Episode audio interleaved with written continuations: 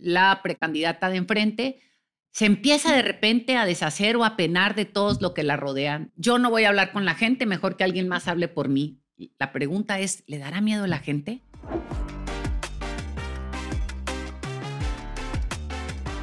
La verdad que hoy estoy bien contenta porque me encuentro con un joven, con un joven del norte del país que nos platicará qué está pasando en todas estas cosas y qué ha venido pasando a lo largo de esta semana con la doctora Claudia Sheinbaum y con la de enfrente. Vamos a platicar sobre varias cosas, pero permítanme iniciar presentando. ¿Por qué no nos cuentas, Mauricio, quién eres y qué haces? Pues soy un ser humano mexicano del noreste, contento de estar aportando mi granito de arena por la transformación. Pues estamos actualmente aquí en la biblioteca comunitaria y muy contento por lo que está pasando, la doctora muy activa, las encuestas. A ver, yo te voy a, yo te voy a interrumpir. Tú me dices muy, muy contento por lo que está pasando. ¿Qué está pasando con todo este tema de las encuestas? Porque me tocó ver en redes sociales ahí alguien que ya estaba diciendo que la doctora iba abajo y quién sabe qué. ¿Por qué no me platicas un poco de estos resultados de las tres últimas encuestas que han salido esta semana? Mira, todas lo ponen por arriba de 30% de, de la del frente. O sea, 31% la más baja de diferencia, todas arriba de 60% la doctora. Mucho Habían más dicho de, la de algo, una que Mitowski, que creo que Mitowski, está Mitowski. 31% de diferencia, 31. Y la más alta, 42% de diferencia. ¿Qué nos dice todo esto? A ver, vamos viendo aquí. ¿Qué nos está diciendo todo esto? Todo esto nos está diciendo que estamos, de alguna manera, penetrando y entendiendo que esta cuarta transformación debe seguir, que la doctora Claudia tiene que encabezar este esfuerzo para el segundo piso en nuestro país una vez que este, la precampaña termine y que podamos empezar un camino de las campañas. Sin embargo, algo que se vuelve súper importante, no olvidemos que el 2 de junio tenemos que actuar para que estos números se conviertan en realidad. No puedo decir más porque me sancionan, pero pasemos a los demás. Cuéntame de este recorrido que la doctora ha tenido a lo largo de la semana a mí me llamó mucho la atención uno que es el de Sinaloa. ¿Por qué Sinaloa? Porque pues ahí nací, pero por otra cosa más. Por fin, por fin se terminó una presa que tenía, uy, un chorro de años caminando y no la habían podido sacar adelante y el presidente de la República la inauguró. La doctora estuvo ahí presente y cuéntame de otros lugares que visitó y qué hizo con los jóvenes. Estuvo en Aguascalientes, estuvo en Sonora, se reunió con el embajador de Canadá. La doctora es una mujer técnica, académica y política que ha dado resultados. Y esto se refleja obviamente en las encuestas.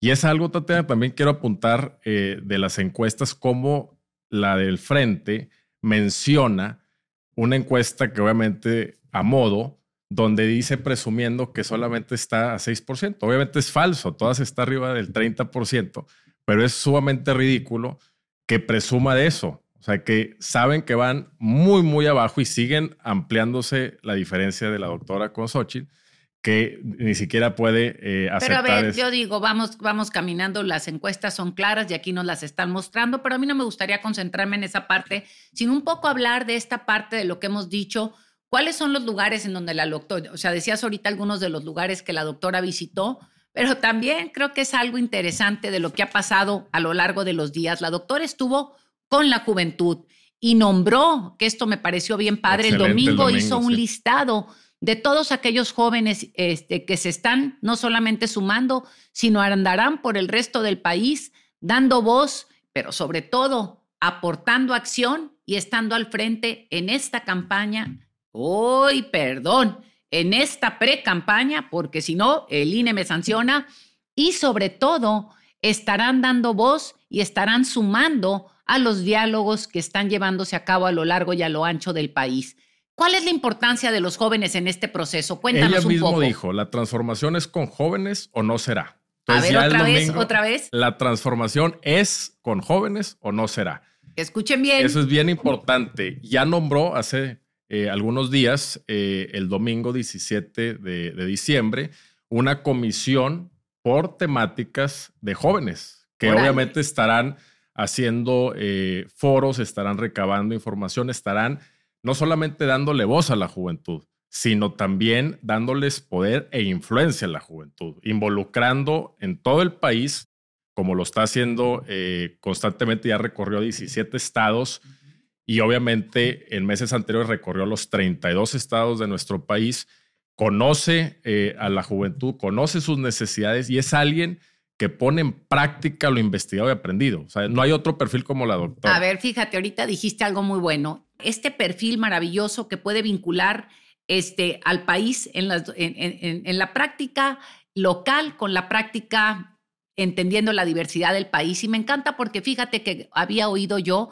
que la este, precandidata de enfrente hizo una burla que porque presumiendo primero que ella tenía toda una titulación con respecto a una expertise en el tema este, de ambiental y luego criticaba este, a la doctora porque era la especialista en estufas de leña y hacía una. ¿Por qué no me cuentas un poquito de esto? Porque te he escuchado platicar esta riqueza del perfil de la doctora Claudia. A mí me encanta, Tatiana, el perfil de la doctora. ¿Por qué? Porque combina el lado académico, la investigación, o sea, su tesis sobre los hornos de leña, que ayudó a miles de mujeres y de familias mexicanas, es algo que demuestra que a pesar de que tiene su maestría en ingeniería ambiental, tiene su doctorado, fue la primera en ingeniería energética, es experta y que ha puesto eso en la práctica, donde formó parte del panel intergubernamental. Y es alguien que no solamente se queda en la investigación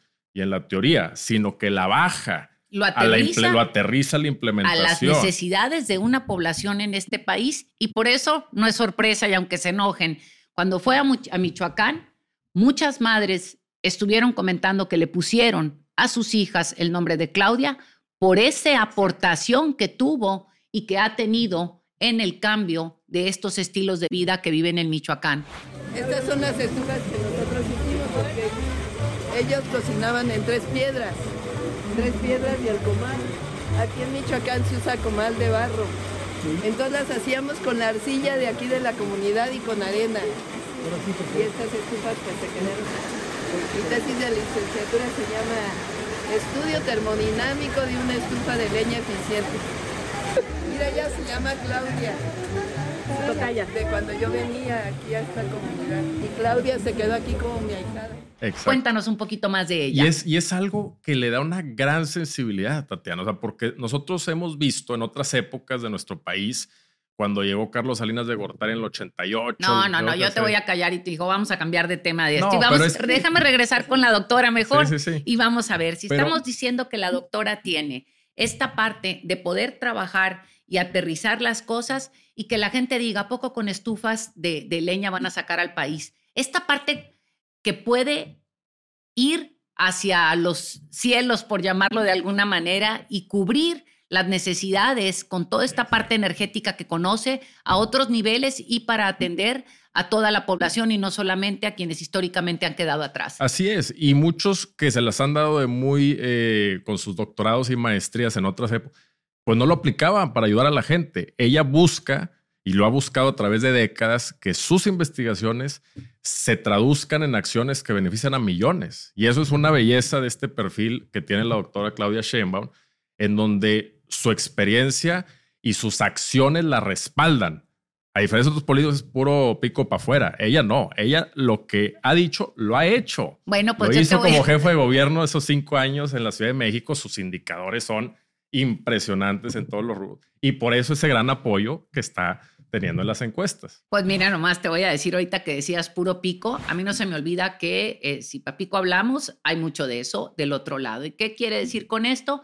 Pues que ni más ni menos que la precandidata de enfrente se empieza de repente a deshacer o a penar de todos lo que la rodean. De repente ya dijo, con Fox no, a pesar de que fue quien la llevó a los a las esferas nacionales, por otro lado también, ya dijo, Anaya yo no me encargo de él, o sea, ya lo, ya, pues, ¿será que le da pena? Le da mucha pena todo el equipo que trae, que son los que todos sabemos que están dirigiendo su campaña y que son los que quieren que llegue, pues se deslinda de todos, pues entonces, ¿qué va a gobernar ella sola o qué está Oye, y entonces el deslinde no nomás es de pico, sino de hechos, porque hace unos días el último que se dijo, yo ya me voy de aquí, fue, digo que no, no lo necesitaban mucho, pero como quiera ya dijo, el exgobernador de Michoacán este, dijo, yo ya me voy de aquí porque aquí me maltratan, no me quieren, etcétera, etcétera. Y pues se nos fue. Está canijo, ¿no? Sí, pues también eh, con Javier Lozano, el Digo, me da pena decir lo que dice, pero todo se deslinda. ¿eh? Se deslinda de todos, porque fui de cuentas, pues eh, no hay cómo defenderlos. A todos esos liderazgos de, la oposición, de ese frente amplio, pues sí da pena, la pues verdad. Fíjate, ahorita que estás hablando del desligue, yo creo que el desligue mayor es que ni siquiera le pone los logos de sus spots en los diferentes este, medios que utiliza. Y yo creo que esto habla de que como que no, no encaja ni con el PAN, ni con el PRI, ni con el PRD, que son estos partidos que le están dando el soporte y pues que le da pena. Pero bueno. y viste lo que dijo. Primero que no iba a tener voceros, luego declara algunos voceros que después se deslinda de ellos y luego declara que va a hablar un bot. Por ahí, la inteligencia artificial. Bueno, aquí una cosa que dijimos tanto Mario Delgado como yo, el tema de inteligencia se vuelve importante porque más vale que reconozca que no la tiene y que la utilice a través de la inteligencia artificial y que sea la voz que le da. Pero por otro lado, algo que más nos dice todo esto tiene que ver con ese, pues, yo no voy a hablar con la gente, mejor que alguien más hable por mí. La pregunta es, ¿le dará miedo a la gente? Está canijo, ¿eh? Está canijo. Y pues vámonos a ver qué es lo que sigue con esta parte de todo lo que ha estado pasando en esta campaña ahorita, otra vez en esta pre-campaña, porque las campañas no inician hasta el año que entra. Ahorita estamos en pre-campañas. Cuéntame, ¿qué más hemos hecho y qué más hemos recorrido en esta pre-campaña? Pues ha recorrido 17 estados de la República. Ya había recorrido a principios de año los 32. Es alguien que ha visto a más de 130 mil personas, Tatiana, directamente. 130 mil. Más aparte, obviamente, por la vía comunicacional de redes sociales, está eh, hablando con la gente, recabando pues eh, las necesidades, recabando los problemas del país y es alguien que ha demostrado en todos sus encargos políticos, académicos, que ha sido muy útil a la sociedad, ha sido muy útil con la gente, ha puesto en práctica lo que investiga y así lo demuestra pues, sus cinco años eh, en la jefatura de gobierno y por eso sigue ampliándose la ventaja que tiene, que todas son arriba de 60%. es algo muy bonito ver que por primera vez en nuestra historia nacional va a llegar una mujer. Bueno, pero hay que decir cuál mujer, porque no es cualquier mujer, porque por otro lado, si estamos hablando de la de enfrente una vez más, esta parte que ha venido diciendo, yo la veo como que va dos o tres días atrás de lo que la doctora va presentando en la precampaña de lo que va hablando, se está copiando y ahorita acaba de decir algo con esta parte que la doctora ha dicho, vamos por el segundo piso de la cuarta transformación. Ella ha dicho que va a construir los segundos pisos de las casas de las personas. A mí me parece que ahí tiene algo que ver con todo este rollo del cartel inmobiliario. 100%, o sea, pues ella en Miguel Hidalgo, eh, el otro compañero de ella en la Benito Juárez, con todo este escándalo del cartel inmobiliario están para hacer negocios, Eso es lo triste. O sea, ella lo sabe, por eso se vive deslindando de todos estos. Y a final de cuentas, pues se ve reflejado en el apoyo que no tiene y que sigue perdiendo. Conforme más abren la boca, más pierden el apoyo, poquito que pues tienen. Pues yo creo que por eso utilizaron ahora sí la inteligencia artificial. Pues yo te invito a ti, a todos los que nos ven hoy, a todas las que nos escuchan el día de hoy, a que sigan atentos, a que sigan a todos estos jóvenes que la doctora presentó. Aquí tienen ya sus redes sociales para que los sigan, para que estén atentos, sobre todo a sus invitaciones, a las invitaciones que les van a hacer para participar, para sumar propuestas y que nos sigan a nosotros todos los jueves en este programa de podcast que es La Neta con Tatiana y sus vocerrones. Y les cuento algo más. Hace dos días, Mario Delgado salió con una rueda de prensa donde presentó una información que ya les hemos dicho, muy buena la información, así que no se pierdan esto último que dijo Mario, que también les dejaremos aquí una liga.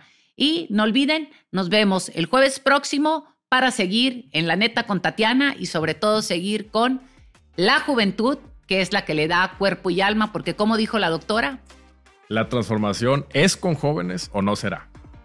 Buenas tardes, buenas noches, buenos días. Eso depende de a qué horas nos escuches o nos veas.